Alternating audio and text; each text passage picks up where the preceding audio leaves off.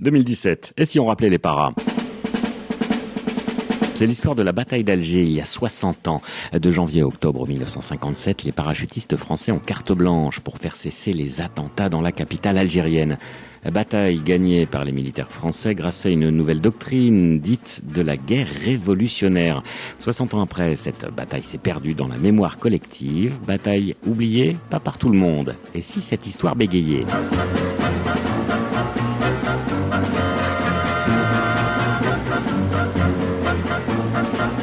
À l'occasion de cette commémoration, considérons donc la bataille d'Alger comme un scénario potentiel, une hypothèse de travail sur notre actualité. Retour donc en 1957. Un pays, l'Algérie, bouillonne. Depuis trois ans déjà, le territoire transpire la violence. L'insurrection a débuté dans les Aurès, la Grande Kabylie, le Constantinois, puis s'étend aux grandes villes. Les massacres succèdent aux tueries de la Toussaint Rouge le 1er novembre 1954 au massacre d'Oran le 5 juillet 62 en passant par le sanglant été 55 dans le Constantinois, des massacres commis par les deux camps qui font des milliers de morts, arabes et européens, la plupart civils. La capitale, Alger en particulier, va devenir en 1957 le théâtre d'une insurrection sanglante. Au cours de l'année précédente, les indépendantistes du FLN, en réponse à l'exécution de dizaines de militants condamnés à mort, vont semer la terreur. Le mot d'ordre pour chaque maquisard guillotiné, 100 Français abattus, n'importe quel Européen de 18 à 54 ans, pas de femmes, pas d'enfants, pas de vieux. Mais les bombes ne feront pas la différence. Au cours de l'été 56, donc, le FLN tue. Plus radicaux de l'Algérie française vont réagir dans la nuit du 10 août 1956. Un groupe paramilitaire fait exploser un immeuble d'habitation dans la Casbah, la vieille ville d'Alger, où le FLN a ses bases. Bilan, 16 morts et près de 60 blessés. La population arabe est en rage. Le FLN répond par des bombes dans des lieux très fréquentés. La jeunesse franco-algéroise est visée. Le 30 septembre 1956, deux explosions font 4 morts et plus de 50 blessés au Migbar et à la cafétéria en plein centre d'Alger. Un exemple parmi d'autres. Nous sommes arrivés à la moyenne de 4,2 attentats par jour. Nous disons qu'il y a une minorité qui s'impose par la terreur et la violence. Nous devons agir sur cette minorité dans le but de l'isoler et de la détruire. Trois mois plus tard, le 4 janvier 1957, les généraux, dont Massu, commandant de la 10e division parachutiste, reçoivent les pleins pouvoirs pour régler la question des attentats. Le gouvernement de Haut-Mur compte sur l'efficacité des paras et il ne va pas se tromper. Le cas du FLN à Alger allait être réglé en quelques mois seulement.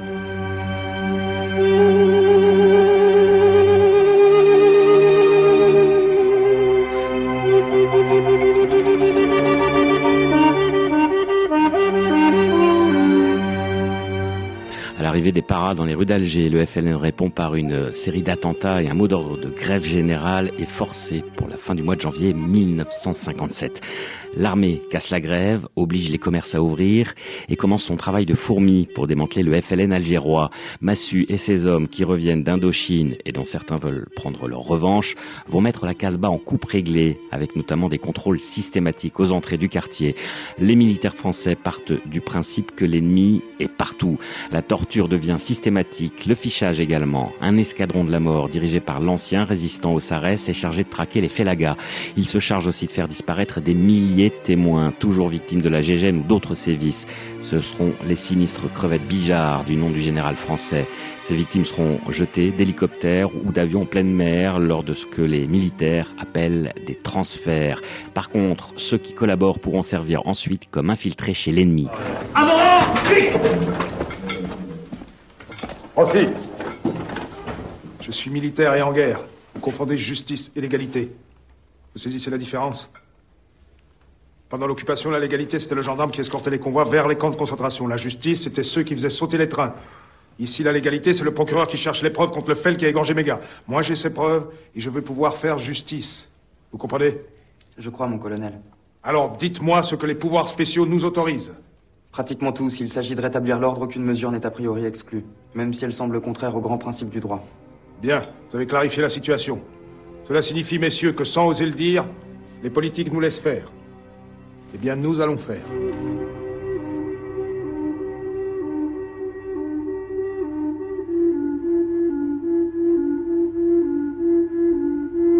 La doctrine française sur la guerre révolutionnaire a été découverte en Indochine. L'ennemi de la France est alors le Viet Minh qui va largement s'appuyer sur la population locale et qui va profiter de l'expérience chinoise. Mao Tse-tung publiera même en 1951 un ouvrage titré La stratégie de la guerre révolutionnaire en Chine. Rien de nouveau donc pour les militaires français qui vont prendre pied à Alger. Dans la vieille ville, les quelques 500 000 habitants font donc face à des soldats aguerris et déterminés aux méthodes expéditives, torture, agressions sexuelles, exécutions sommaires, disparitions. Il s'agit de terroriser la population arabe censée soutenir le FLN pour couper ce dernier de ses bases, stopper les attentats et rassurer la population européenne. On essaiera en même temps de forcer les habitants de la Casbah à se rallier à la cause française par la propagande, l'infiltration, ou simplement en multipliant les distributions de cadeaux. Il s'agit avant tout de marquer les esprits en imposant une domination psychologique sur l'adversaire. Outre cette guerre des esprits, on cherche aussi à démanteler les réseaux terroristes. Place alors à la gégène et autres techniques d'interrogatoire musclées. Ces techniques, les parafrançais les connaissent bien. Certains en ont même été victimes comme résistants au cours de la Deuxième Guerre mondiale. En France, on a la culture de la torture. C'est d'ailleurs un gestapiste français qui a inventé le supplice de la baignoire. À Alger, on ne fait que théoriser et mettre en pratique des années d'expérience malheureuses. Mais savaient-ils alors, ces tortionnaires français, qu'ils étaient en train d'initier une doctrine qui allait faire les beaux jours des pires dictatures, du Chili hier à la Syrie aujourd'hui?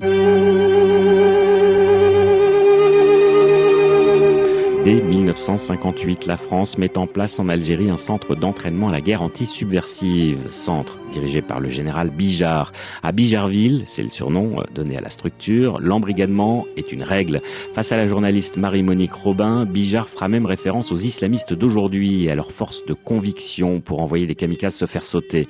Très rapidement, la France invite des officiers étrangers à suivre une formation dans cette école de guerre psychologique. On y croise alors des Israéliens, des Portugais, des Belges, des Iraniens, des Sud-Africains ou encore des Argentins, déjà l'Amérique du Sud. Toujours selon Marie-Monique Robin, en pleine bataille d'Alger, deux officiers français spécialistes de la guerre contre-révolutionnaire sont envoyés à Buenos Aires. À partir des années 60, la bataille d'Alger est même étudiée dans des académies militaires, avec les anciens paras français comme formateurs. La guerre moderne, ouvrage écrit par le colonel Trinquier, devient le livre de chevet des acharnés du maintien de l'ordre. Les dictatures sud-américaines, bien sûr, les Américains eux-mêmes, ensuite, de la guerre du Vietnam jusqu'à celle d'Irak. Aujourd'hui encore, cette doctrine de la guerre révolutionnaire est plus que jamais d'actualité pour lutter contre le terrorisme ou le narcotrafic.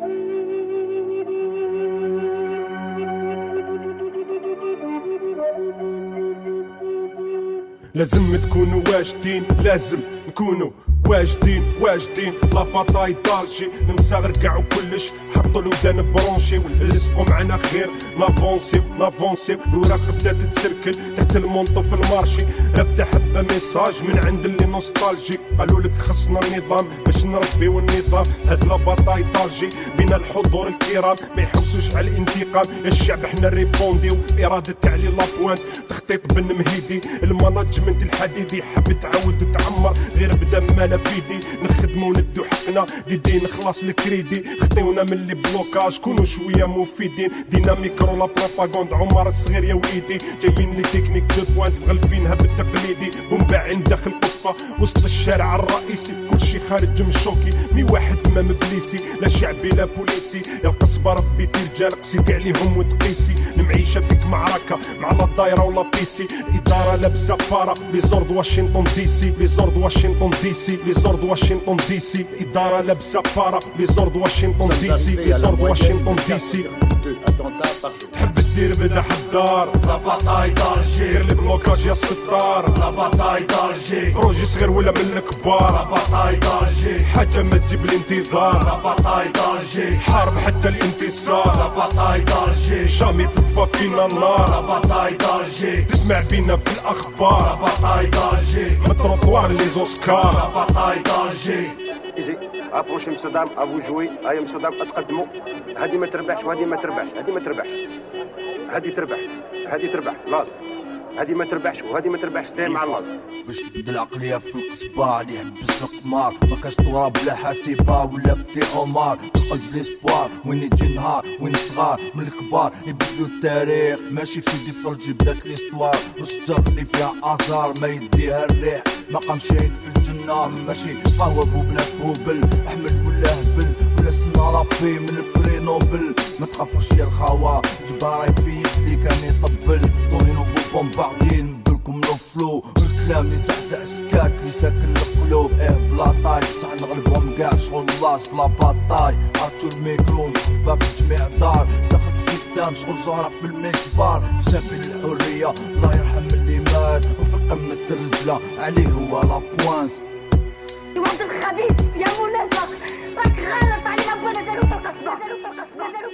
تدير بدا حدار لا باطاي دالجي دير لي بلوكاج يا الستار لا باطاي دالجي بروجي صغير ولا من لا الكبار باطاي دالجي حاجة ما تجيب لا الانتظار باطاي دالجي حارب حتى لا الانتصار باطاي دالجي جامي تطفى فينا لا النار باطاي دالجي تسمع بينا في لا الاخبار باطاي دالجي ما تروطوار لي لا زوسكار باطاي دالجي تحب تدير بدا حدار لا باطاي دالجي دير لي بلوكاج يا الستار لا باطاي دالجي بروجي صغير ولا لا الكبار باطاي دالجي حاجة ما تجيب لا الانتظار باطاي دالجي حارب حتى لا الانتصار باطاي دالجي جامي تطفى فينا لا النار باطاي دالجي تسمع بينا في لا الاخبار باطاي دالجي ما تروطوار لي لا زوسكار باطاي دالجي Amar Ali. Ali Lapointe. Né le 15 janvier 1930 à Miliana. Analphabète. Profession, manœuvre, maçon, boxeur. Actuellement sans travail. Situation militaire, insoumis. 1942. Tribunal pour mineurs d'Alger. Un an de maison de redressement pour acte de vandalisme. 1944. Tribunal pour mineurs d'Oran. Deux ans de maison de redressement pour cause de désordre public. 1949, tribunal d'Alger. Condamnation à 8 mois de prison pour outrage à agent dans l'exercice de ses fonctions.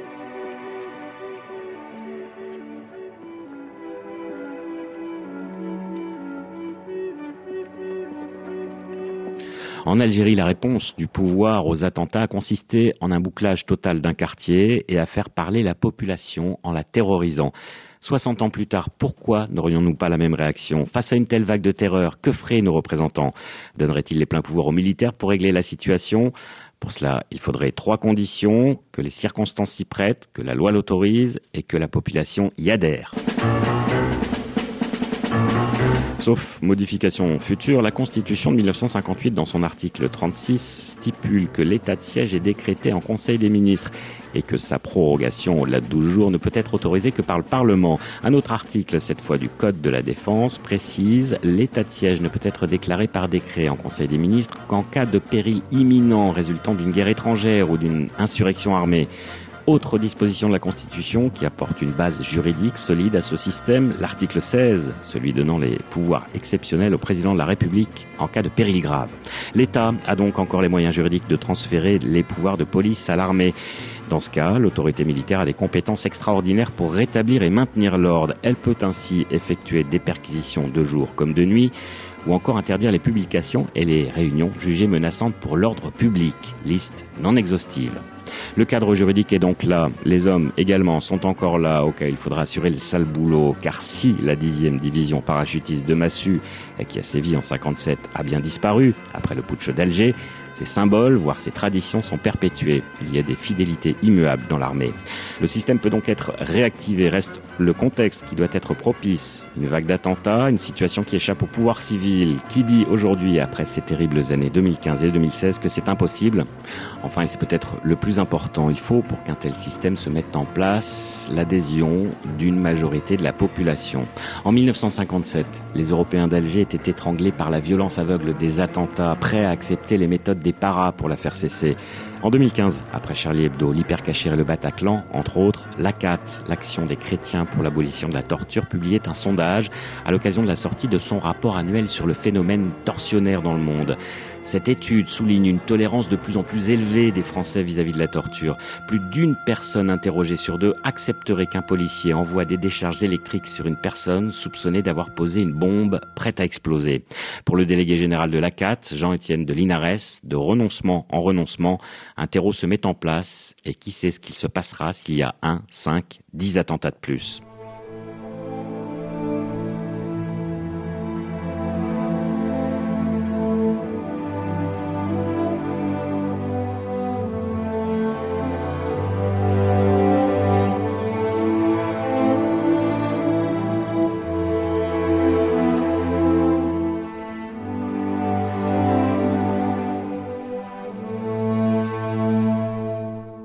La doctrine de guerre antisubversive appliquée sur le territoire français, une vue de l'esprit diront certains, qui n'y verront qu'un discours alarmiste de plus. C'est oublié un peu vite qu'en 2008, Nicolas Sarkozy, tout en décidant de réintégrer la France dans l'OTAN, va reprendre la stratégie développée par les États-Unis de sécurité nationale. Cette politique n'a ensuite pas été remise en question par François Hollande. Or, cette stratégie appliquée par les USA après le 11 septembre intègre clairement la doctrine de guerre anti-subversive.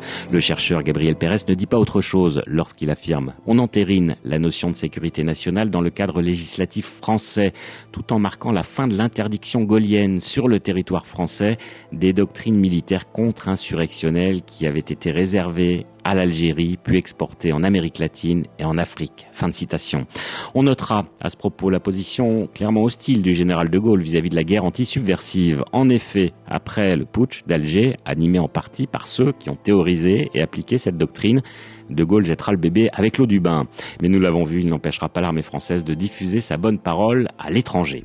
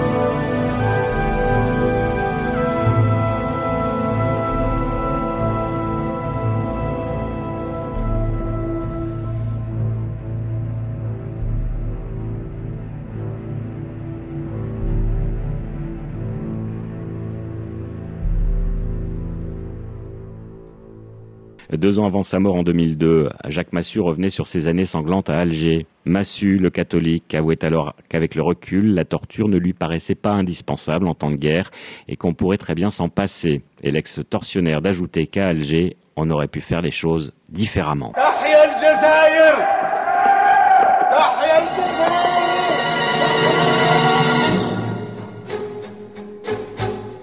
Pourquoi cette fanfare? Quand les soldats par quatre attendent les massacres sur le quai d'une gare. Pourquoi ce train ventru qui ronronne et soupire avant de nous conduire jusqu'au malentendu? Pourquoi les chants, les cris des foules venues fleurir, ceux qui ont le droit de partir au nom de leur connerie Nous n'irons plus au bois, la colombe est blessée.